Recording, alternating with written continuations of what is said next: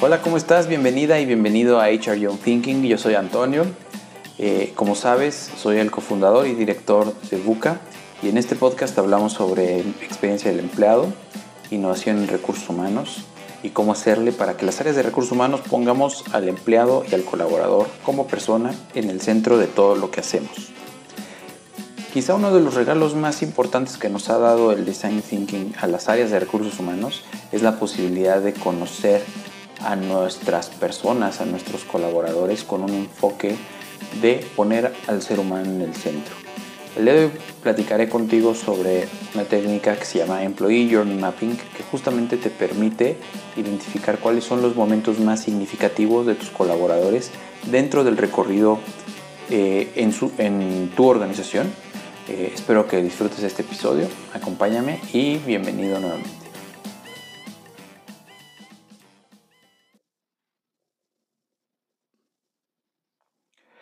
Recientemente veía en la aplicación de Airbnb antes de reservar un, viaje, que espero que sea una vez que termine la pandemia, cómo está tan customizada la experiencia que cada uno tiene en esa plataforma. Desde que llegas, pues obviamente todo pareciera que te lo, te lo dicen a ti en, primera persona, todo está, están guardadas tus búsquedas, eh, los filtros que tienes para buscar, ya sabes, si, si vas solo, si vas acompañado, si vas con hijos y tienes muchas posibilidades para ir armando tu recorrido conforme vas interactuando en esa plataforma. Eh, revisé un, sitio que, les voy a compartir, que está muy bueno, que se llama growth.design, donde hablan de, de, distintos casos de estudios de experiencia del cliente o de experiencia del usuario y hablan del caso de Airbnb. Y me llamó mucho la atención que a pesar de que pues Airbnb debe ser de una de las empresas que mejor utiliza o mejor analiza la experiencia de los usuarios en su plataforma, pues el recorrido de los, de los compradores, de los clientes en Airbnb, es bastante mejorable. Sin embargo, también me hizo pensar eh, que eso no está mal, que por el contrario, lo interesante es poderse dar cuenta de cuáles son los puntos de dolor, los puntos de contacto que tiene tu cliente eh, para que los puedas mejorar consistentemente. ¿no? Y también me puse a pensar que eso es algo que es muy bueno que exista ahora herramientas para hacerlo también en áreas de recursos humanos. Como tú sabes, en este podcast y todo lo que hacemos en Buca tiene que ver con experiencia del empleado. Y de hecho, eh, Mark Levy, quien es uno de los primeros promotores del concepto de Employee Experience, pues diseñó esta área, esta nueva área como Head of Employee Experience en Airbnb justamente. Y por eso me gustó traer este ejemplo para iniciar este episodio. Y el día de hoy quiero platicar un poco sobre, sobre qué es el recorrido del empleado, el mapa del recorrido del empleado. Por eso te quiero platicar una historia. Antes de fundar Buca, eh, yo fui director de recursos humanos de una empresa del sector energía. Y el primer día de, de mi eh, larga, pero muy, muy fructífera experiencia como director de personal, donde estuve más de tres años, tres años y medio, el primer día fue un día que nunca voy a olvidar. Pero no lo voy a olvidar, no por, no por bueno, sí por memorable, pero no porque haya sido intencionalmente memorable. Déjame explico. Eh, cuando yo llegué, mm, no había ni oficinas, eh, estábamos empezando la empresa, eh, yo soy el empleado, era el empleado 49, no tenía ni dónde sentarme, obviamente no tenía computadora. quien sería mi jefe, a quien, a quien aprecio mucho, pues llegó tarde ese día, entonces cuando yo llegué todavía no estaba. Y estuve allí en una sala, en un sillón de un edificio donde rentábamos oficinas compartidas, cerca de una hora esperando que él llegara y me pudiera dar la bienvenida. Me puso a leer ahí algunos, algunos documentos de creación de, la empresa, eh, me fue presentando a quienes accidentalmente nos encontrábamos en los pasillos.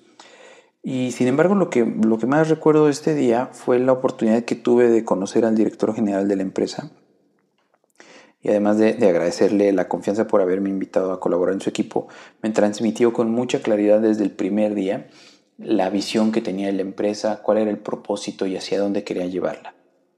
Eso es algo que nunca voy a olvidar, pero otra vez fue algo que, que no fue diseñado, sino que fue muy accidentado. Y a partir de ese momento, pues me di a la tarea de querer diseñar un proceso de onboarding que fuera exitoso, que fuera inolvidable y que fuera significativo para todos los empleados.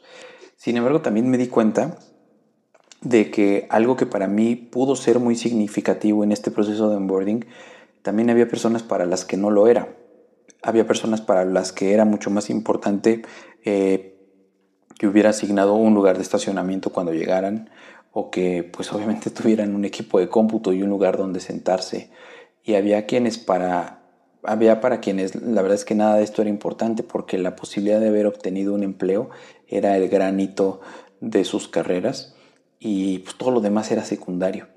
Pero lo interesante de todo esto es que fue a partir de no haber identificado todos estos momentos como se fueron diseñando porque hicimos un mismo proceso para todos sin conocer cuáles eran, las expectativas de cada uno de los colaboradores, de cada grupo de colaboradores que existía en la organización. Eh, haciendo un, un, flash forward de cuatro años y medio a donde nos encontramos ahora, eh, ahora nos dedicamos mucho a mapear los recorridos de los colaboradores en las organizaciones y nos hemos dado cuenta de lo importante que es que como organización puedas identificar cuáles son esas expectativas, puedas mapear eso en un recorrido de tus empleados y puedas conocer cuáles son las expectativas y los momentos más significativos que tiene cada uno de tus colaboradores, o por lo menos cada grupo de colaboradores. Y, de, y, eso se llama el mapa del recorrido del empleado. ¿De dónde viene este concepto? Pues viene de un concepto eh, propio del design thinking y particularmente del customer experience, que es toda una filosofía que lo que hace es que las empresas, particularmente los, equipos de marketing, los equipos de desarrollo de productos, eh, piensen poniendo al, cliente en el centro, identifiquen de, manera muy empática cuál es la percepción, cuál es la emoción, cuál es el estado de ánimo por el que atraviesa un cliente durante todos los puntos de contacto que tiene este cliente con, con una empresa. Ya sabes, cuando vas a un supermercado o cuando vas a comprar un producto, ya sea físico o digital, todos los puntos que tú atraviesas para poder hacer la compra son mapeados en un recorrido del cliente o del usuario y las empresas que lo hacen eh, hacen esto para identificar en qué momentos eh, la motivación, el estado de ánimo, la experiencia de los usuarios es buena y reforzarlos y también en cuáles de estos puntos de contacto la experiencia es mejorable y a partir de ahí diseñar acciones, modificar procesos, cambiar, eh, generar algunos incentivos para que los puntos de contacto sean muchísimo más llevaderos. Bueno, esta misma filosofía del Customer Experience y del User Experience es llevada ahora también a las áreas de recursos humanos para mapear el recorrido que tienen los empleados en tu organización. Entonces, de lo que se trata es de poder identificar cuáles son los momentos más significativos para los colaboradores en las empresas. Eh, rápidamente te lo platico, es identificar cuál es la expectativa, analizar cuál es la realidad que actualmente brinda la empresa a sus empleados para satisfacer o no satisfacer esas expectativas, pero por lo menos ser intencionales en analizarlo y después pues poder diseñar eh, cómo cierras la brecha entre la expectativa que tiene un colaborador y la realidad que ofrece tu organización. Eh, actualmente nosotros nos encargamos de, de, ayudarles a las organizaciones y a las áreas de recursos humanos a mapear este recorrido y lo hacemos a través de modelos virtuales y remotos y colaborativos. Pero lo importante de, de un mapa de recorrido del empleado es que te permite tomar decisiones estratégicas como área de recursos humanos, de recursos humanos que no estén basadas en cómo realizas el proceso o en las posibilidades que tienes como empresa y los recursos que tienes asignados como empresa para poder ejecutar un proceso. Muchas veces a mí me pasaba, por ejemplo, cuando se trataba de integrar expedientes de personal de nuevo ingreso, que todo lo diseñábamos en función, una, de la normatividad que nos aplicaba en materia de seguridad social, en materia laboral, y de las posibilidades tecnológicas y físicas que teníamos tanto para almacenar documentos como incluso de la persona que estaba a cargo de este proceso. Y pocas veces o nunca nos poníamos a pensarlo desde el punto de vista de cómo iba a experimentar el empleado ese, ese, ese proceso de ir y entregar sus documentos. ¿no? Ahora conozco ejemplos muy relevantes como el caso mm, de Farmacia San Pablo, que todo eso ya lo hacen a través de documentación digital en donde no se genera una sola hoja de papel al momento de integrar un expediente. ¿no? E incluso empresas muchísimo más vanguardistas que ya toda la relación laboral jurídicamente blindada la pueden generar completamente paperless y puede estar todo bien documentado antes del ingreso del, del colaborador. Hay muchas empresas que ya lo hacen y lo importante es justo identificar eh, cuál es la expectativa de los colaboradores, de los candidatos que tienen al momento de ingresar y cómo vas a diseñar eh, esas estrategias para satisfacer la expectativa, no para cumplir con un proceso, no para estar dentro del límite de tus posibilidades. Uno del, otro de los grandes beneficios de hacer un mapa de recorrido del empleado es que puedes alinear a tu equipo hacia un mismo objetivo. Cuando tú quieres generar un proceso, hablemos del reclutamiento o del onboarding o de un proceso de learning and development, y tú, y tú lo quieres hacer a partir de la perspectiva que tiene el dueño de ese proceso, es muy difícil que puedas jalar a los, tanto a los proveedores en un enfoque como de sistemas, a los proveedores de ese, de ese proceso como a los clientes de ese proceso, porque el coto de poder más importante es el del dueño del proceso. Cuando en cambio te montas a que la, a que la expectativa que debes cumplir y el resultado que debes obtener es cumplir la expectativa del colaborador, es muchísimo más fácil que puedas alinear a tu equipo. Y, otro de los beneficios que, a nosotros nos gusta mucho eh, siempre transmitir a, los equipos con los que colaboramos es que es una herramienta muy estratégica que te permite gestionar pues cuáles van a ser los proyectos más importantes que va a generar el área de recursos humanos en el semestre, en el año, otra vez a partir no de lo que tú quieras, no de lo que esté en tu agenda, sino de cómo vas a transformar realmente la experiencia de tus colaboradores. Pero sin duda alguna, el beneficio que más me gusta de esta técnica es que es un proceso 100% único a tu organización. Eh, estamos muy acostumbrados en áreas de recursos humanos a querer implementar mejores prácticas como si eso fuera la, solución a todos nuestros problemas, ¿no? Y todo el mundo ahora quiere adoptar un, por ejemplo, un modelo de Employee Value Proposition o quieren eh, tener una estrategia, la mejor estrategia de diversidad e inclusión en sus centros de trabajo o el mejor onboarding y el mejor kit de bienvenida. Eh, y, está bien, o sea, yo no digo que esté mal. El gran problema con querer, de querer adoptar mejores prácticas siempre es que el hecho de querer adoptar mejores prácticas te distrae de lo que realmente puede ser importante para tu organización, de lo que realmente puede ser estratégico y te permita como área de recursos humanos posicionarte como un partner muchísimo más estratégico, como un habilitador real del negocio y claro, te va a posicionar como una de las buenas o de las mejores empresas para trabajar. Pero ¿es eso realmente lo que necesita tu organización? En cambio, cuando tú partes de diseñar experiencias a partir de las expectativas, a partir de cuáles son los momentos más significativos para tus colaboradores, entonces lo que estás resolviendo realmente son los problemas, son los temas que le duelen efectivamente a tu organización.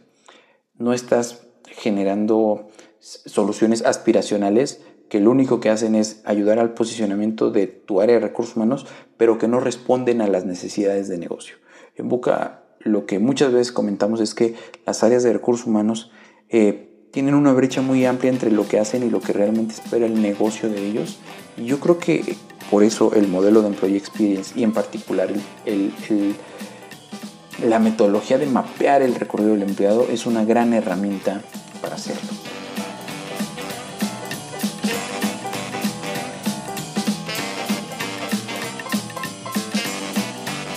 Quieres saber un poco más de esto, fíjate que diseñamos un toolkit que es, eh, se llama Toolkit de Employee Journey Mapping, que te puede ayudar un poco a entender qué es un Employee Journey Map, cómo hacerlo, cómo diseñar Employee Personas, de lo cual voy a hablar a continuación. Y lo puedes eh, descargar completamente gratuito en nuestro sitio. La página es www.buca.mx diagonal toolkit. También me encantaría saber qué piensas de este episodio. No hacemos muchos episodios solos, pero me llamó mucho la atención este tema y quise comentarlo en esta ocasión. Contáctanos por correo o en nuestras redes sociales. El correo es contacto.buca.mx. Pues Ahora, ¿cómo haces un Employee Journey Map? Eso es lo interesante. Quisiera dividirlo en dos partes, ¿no? Primero el employee persona y después un poco platicarte de cómo lo facilitamos nosotros en Buca, ahora que lo hacemos todo virtual. Lo primero como experto de recursos humanos es que no debes sentirte dueño de ese proceso. Todo parte de que le facilites al colaborador que te alimente, que te retroalimente sobre las expectativas que tiene, sobre los momentos más importantes para él o para ella y puedas identificar cuáles son las brechas. Entonces, siempre hablamos nosotros de cinco mindsets que debes tener como profesional de recursos humanos para diseñar un Employee Journey Map. El primero es facilitador. Ya te digo, no querer llegar a imponer tu verdad o cómo puedes utilizar un o puedes mejorar una experiencia a partir del enfoque en el proceso que ya tienes diseñado, sino más bien ir facilitando para que eh, el resultado emerja de la, del propio mapeo. El mapeo es como una técnica que te va a permitir eh, desarrollar soluciones mucho más colaborativas. Justo el segundo mindset es ser colaborativo. No querer imponer tu verdad desde recursos humanos, sino hacer que el, que el, resultado salga solo. Centrado en el, en el, ser humano más que en el proceso, que sea un, un modelo de mapeo emergente, que no llegues con una solución preconcebida y que esté basada en arquetipos a, los que nosotros les llamamos employee personas. Bueno, ¿qué es un employee persona? Un employee persona es un arquetipo del empleado que, que puede representar eh, una, una, buena parte o una parte de la población que, que está en tu empresa. Eh, a nosotros nos gusta hacerlo de dos formas.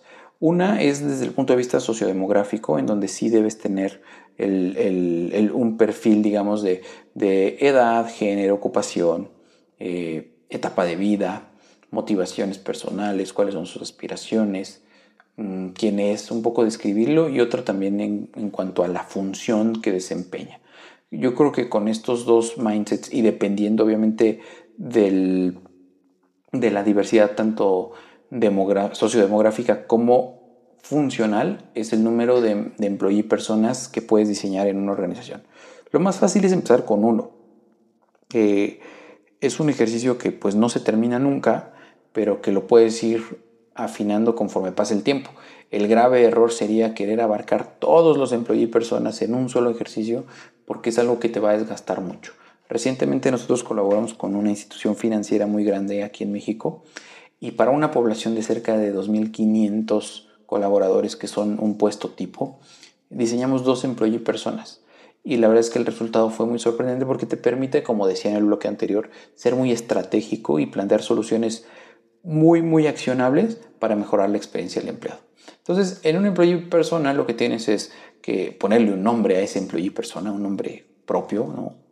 Eh, Sara, Mateo, Juan Carlos, el que quieras, describir a este employee persona y empezar a hablar de quién es, de cuáles son sus motivaciones, cuáles son sus objetivos tanto personales como profesionales, describir algunos comportamientos típicos, porque a partir de cómo puedas describir a esta persona con más claridad es cómo vas a poder diseñar estrategias que te permitan mejorar la experiencia de este colaborador. Entonces, un employee persona es un arquetipo, eso es lo importante, y existen muchas metodologías para hacerlo. El toolkit del que te platicaba te puede explicar alguna de ellas pero sin duda hay muchísima información en la red que, puedes seguir.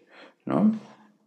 Todo esto del de, Employee Journey Mapping, del Employee Persona, está basado mucho, te decía yo, en, la filosofía de Design Thinking y de poner al cliente en el centro.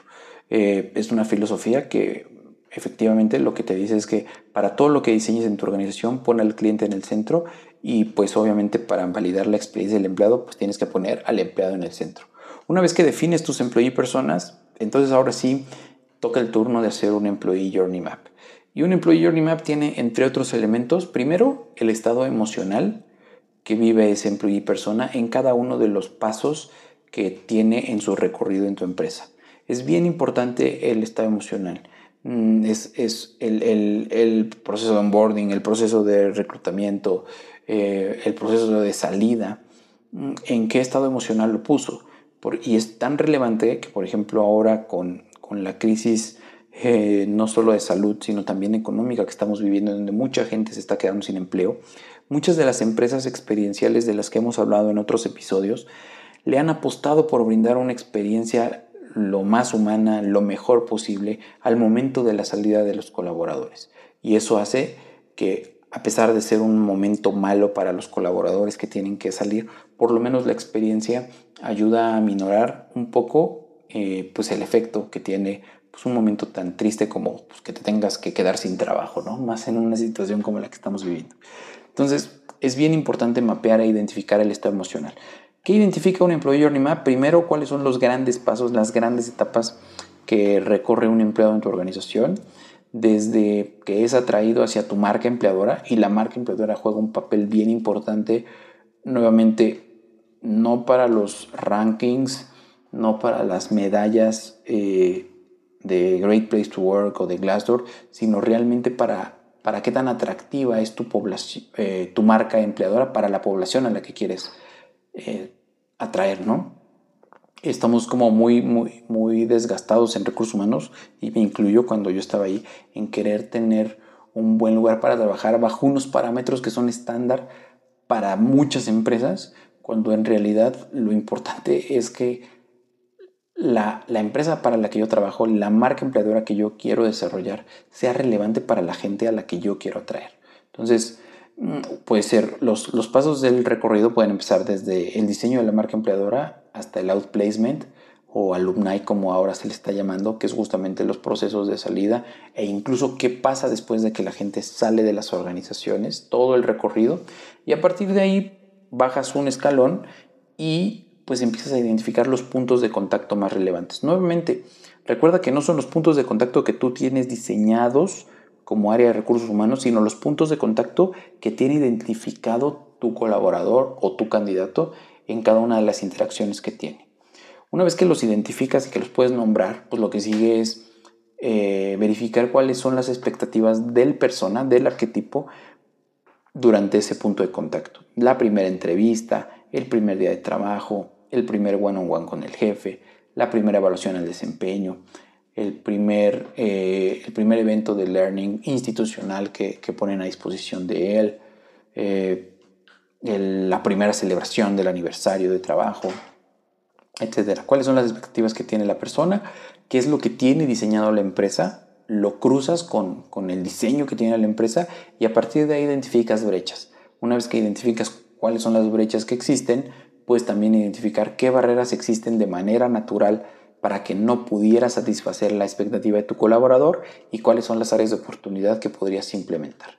Esto imagínatelo en una hoja que te repito puedes descargar en nuestro sitio web y es un mapa muy estratégico porque lo que te permite es identificar en dónde existen las brechas más amplias, cuáles son eh, aquellos procesos o aquellos puntos de contacto que pudieran ser más fáciles de resolver a partir de las barreras y oportunidades que hayas identificado y a partir de ahí pues ya diseñar es bien importante diseñar cómo vas a hacerle para cumplir con la expectativa del colaborador. Eh, yo creo que en recursos humanos estamos muy, muy poco acostumbrados a diseñar pero pues otra vez toda la filosofía de design thinking, todos los procesos de ideación, todos los procesos de innovación que están de moda en los últimos años y que han mostrado ser muy eficientes para mejorar la experiencia de los usuarios, la experiencia de los clientes y en general pues a, toda la organización, se basan en el diseño. Y el diseño entendido como esta acción previa a la implementación de algo que consiste en planear, en, planear algo, planear una solución, planear un onboarding, planear un momento significativo, eh, diseñar ese, ese, momento y después validarlo antes de poder gastar o una gran fortuna o una gran cantidad de tiempo o desgastar a todo un equipo en implementar algo que tal vez no funcione. De ahí la importancia del diseño. Entonces cuando hablamos de Employee Experience, eh, hablamos siempre como de empezar por el propósito de la organización, Después, a partir de eso, hablar de los ambientes de Employee Experience, eh, eh, clásicos son el ambiente físico, tecnológico y cultural, y a partir de esos ambientes identificar variables de los ambientes y momentos que te pueden ayudar a mejorar la experiencia. Es ahí, en la cúspide de los momentos, en donde es muy relevante diseñar un recorrido del empleado. Entonces, pues de eso te quería platicar el día de hoy. Espero que a pesar de ser teórico le puedas encontrar eh, una gran utilidad. Espero que también puedas descargar el toolkit que te comento. Recuerda que lo puedes descargar en buca.mx diagonal toolkit. Es completamente gratuito. Solo deja tu correo y lo podrás descargar.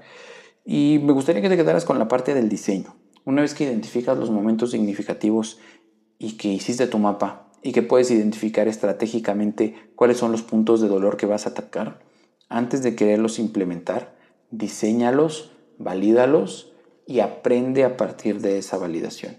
Algo en lo que estamos convencidos, de lo que estamos convencidos en Buca, es de que las áreas de recursos humanos debemos volvernos áreas de mayor innovación, de mayor experimentación y que para eso existen muchísimas herramientas que te pueden ayudar a hacerlo.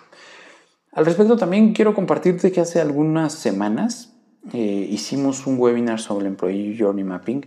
Si gustas, con muchísimo gusto escríbenos a contacto arroba buca.mx y te lo puedo compartir la grabación íntegra y por, por supuesto que me encantaría que, que, comentes qué te parece este episodio, de qué otros temas te gustaría que habláramos y que platiquemos. Tal vez podemos ayudarte a diseñar el mapa del recorrido de tus empleados en tu organización.